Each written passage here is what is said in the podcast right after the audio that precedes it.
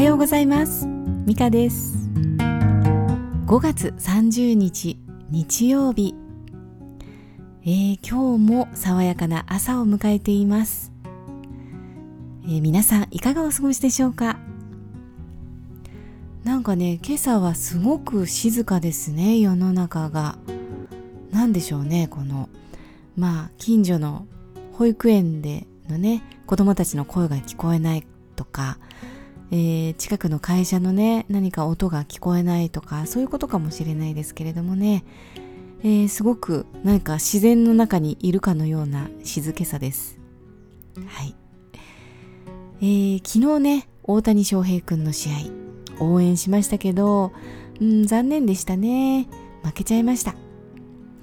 えちょっとね球数が多いような気がするんです、まあ、ストライクが入らない、えー、フォアボールがねちょっと多いような気がしますね、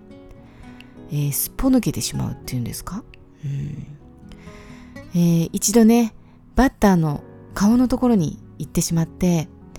でまあそのバッターもちょっとねこう興奮してしまってなんか乱闘になるんじゃないかっていう状況にね一瞬なったんですけれどまあ大谷君はね至って冷静でもうごめんなさい心から謝りますみたいなすいませんっていう感じでしたね。でね私はねすっぽ抜けてしまったとその時は思ったんですけれども、えー、どうやらねそうではなかったみたいですね、えー、狙ってた、えー、その時のね、えテレビの解説が、え大島さんだったんですけれどもねえー、もう一球同じところに投げたら大したもんだなって言ってたんですけど、本当に投げましたからね。えー、そしてね、実際に当ててしまいましたからね。えー、デッドボールにした時、ガクーンってね、うなだれてましたけれどもね。まあ当てるつもりはないけれども、こうギリギリの厳しいところはね、狙っていたということですよね。もうね、バッターも笑ってて、余裕の感じでした。もう当てるんだろもう大丈夫だぞみたいな、カモンっていう感じでね、うん、なんかちょっと爽やかで、お互い笑顔でね、挨拶してたのがちょっと印象的でしたね。うん。まあ昨日はね、大谷くん、バッターとしては登場しませんでしたので、えー、まあ両方だとね、ちょっとほんと忙しいですからね。えー、見てる方もね、大変なんですよ、これ。もう全然目が離せなくて、もうトイレも行けないみたいなね。まあ、しばらくは目が離せないですね。楽しみにしています。さてさて、えー、昨日は人は分かってくれるだろうという甘えがあって、えー、それによって亀裂が生じてしまうこと。えー、甘えたところで裏切られるのでやめた方がいいというお話をしました。えー、そういえばねこういう亀裂って、えー、恋人同士とかもねそうだと思うんですけれどもやっぱりね家族が多いと思いますね。親子とか夫婦とか、えー、行き違いがあるのはね大体甘えからだと思うんです、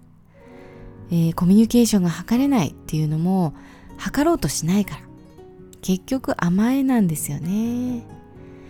えー、人は生きていますし日々変わっています。頭の中も頭の中もね心の中もね、えー、体の状態もねいつも、えー、変わって揺れ動いているんですよね、えー、それは自分もそうですし相手も同じなんですよね、えそれをお互いにお互いにね認めてあげて、え少しでも気持ちをね同じ方向に向けられるように努力するっていうことがねあ努力というのもねあまりいい言葉じゃないかもしれませんね、えー、同じ方向を向いてみる。試してみる。試みてみる。というのがねとても大切なんじゃないかなと思うんですね、えー、小さな一つ一つですよ。だってねお互い喧嘩しようと思って一緒にいるわけではないですよね。できれば仲良くしていたいしいい雰囲気で、えー、楽しくしていたいと思うわけですよね。でもねそれってできると思うんですよ、うん、もしかしたらできないっていうふうに思ってるかもしれないですけれどもやろうと思えばできると思うんですね。まずはその第一歩。一緒に心地よく過ごしたいというものがあるかどうか。一度ね、えー、しっかり感じてみるといいんじゃないかなと思います、えー、一緒にね暮らしていますと相手の行動とか、えー、小さなこと一つ一つがね気に入らなかったり、えー、どうしてこういうことするんだろうとか普通こうでしょうみたいなね感じに感じてしまったりすることもあると思うんですよね。そうそう。普通こうでしょうみたいな。ありえないみたいなね、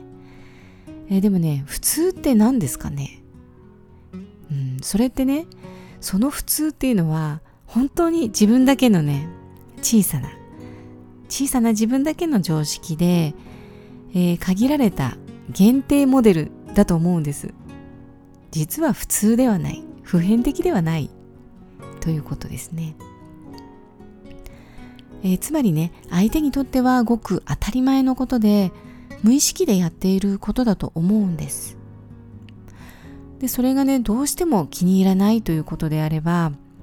その人がね普通じゃないおかしいっていうふうに悪いっていうふうにね思う判断は一旦置いておいて、えー、それがね気に入らない自分がいるということをまずはね確認するというのがねどうでしょうかね。だってねもしかしたら、えー、それがそのことがね気になる自分の方にね問題があるかもしれない。という視点です。うん。でもねそこがなかなか受け入れられないと思うんですけどね。うん。でもそのような感じがします、えー、自分にもしかしたら問題があるのかもしれない。自分のその見方がおかしいのかもしれない。ということをね受け入れてない。